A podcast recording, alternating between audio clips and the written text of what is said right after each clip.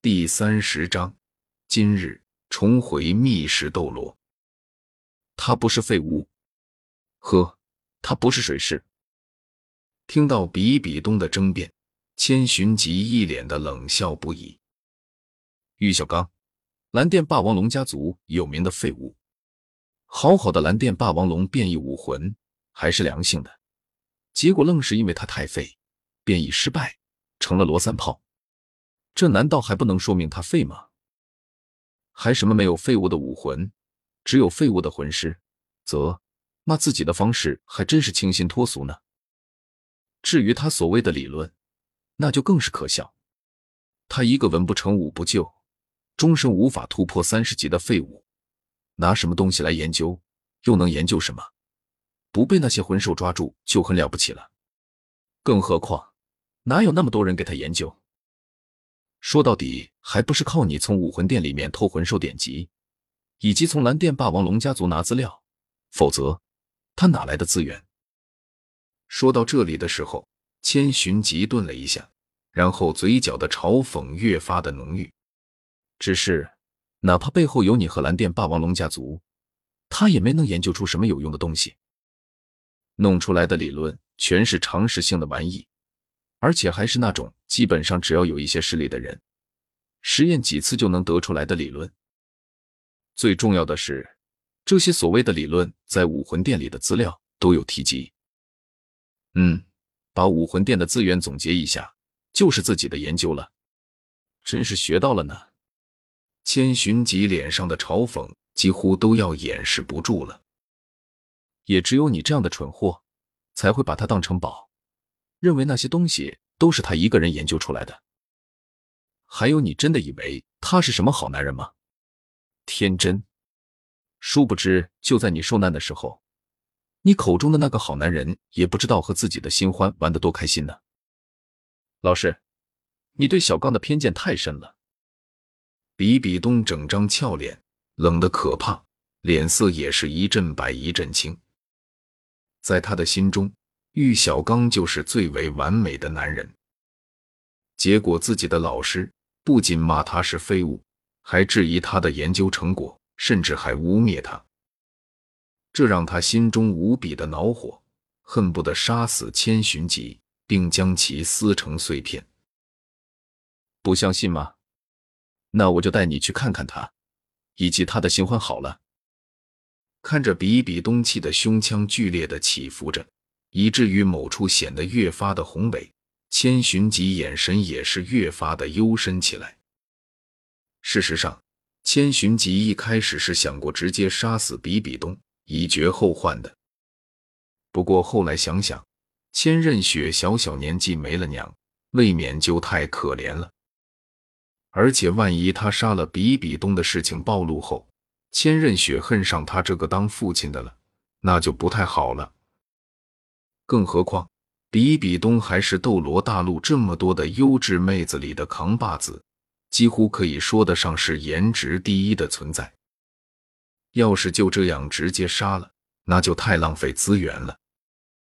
所以他果断的决定换一种方式让比比东屈服。老师，你说的是真的？千寻疾的这句话让比比东动心了。不过。却不是因为他相信了千寻疾的话，而是他又能见到玉小刚了。他之前不去见玉小刚，一方面是因为他被千寻疾那个啥了，并且关在了小黑屋里出不去；另一方面，则是因为千寻疾不松口。他要是贸然出去接近玉小刚，那就等于是在害他。但是好在现在千寻疾松口了。虽说是打算让他死心，不过好歹能再见玉小刚一面，总比一直分隔两地强多了。这样想着，比比东眼中闪过了浓浓的期待。至于说他已经被千寻疾给玷污了，玉小刚如果知道了，会不会嫌弃他，会不会和他分手，这些事情他并不在意，因为他相信。就算自己遭遇了那样的事情，玉小刚也是会原谅他的，因为他们两个是真心相爱的。更何况他是受害者，是被逼无奈的。玉小刚如果真的爱他的话，就应该原谅他。当然，君无戏言。看着比比东脸上那浓浓的期待，千寻疾心中却是冷笑了一声。让你们见面，重归于好，然后我眼睁睁的看着玉小刚那个渣男左拥右抱，走上人生巅峰。开什么玩笑？他玉小刚配吗？而且这待遇老子都没享受过呢，怎么能让人抢先体验？更何况他又不是拱爸老哥，也不是李寻欢，怎么可能会傻乎乎的把自己上过的女人以及自己的家产送给别的男人啊？比比东是千寻疾的徒弟，也是武魂殿的继承人。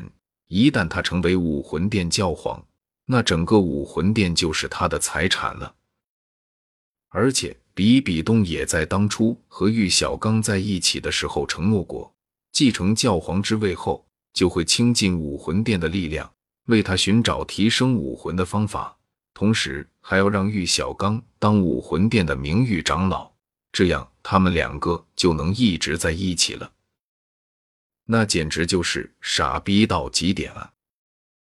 再说了，自己女儿的娘亲肯定是要和他这个当父亲的在一起的，不然他女儿的童年就要不完美了。而且，就算是真的让你们见面，也是等我一切布置完毕后，比如确定玉小刚那个渣男已经移情别恋的时候。这样想着。千寻疾随手从一旁拿出浴桶，开始往里边放水。做完这一切后，他来到了比比东的身前，冷眼的看着他。不过在此之前，我要先给你一点教训，这是你做错事情的代价。就在比比东一脸茫然的看着千寻疾做这些动作的时候，他一把将比比东从地上拎了起来。放到了已然有一部分温水的浴桶里。老师，你这是要干什么？看到这一幕，比比东心里顿时有了不好的预感。该不会……不要啊！他不要再被这个禽兽给关到小黑屋里这样那样了。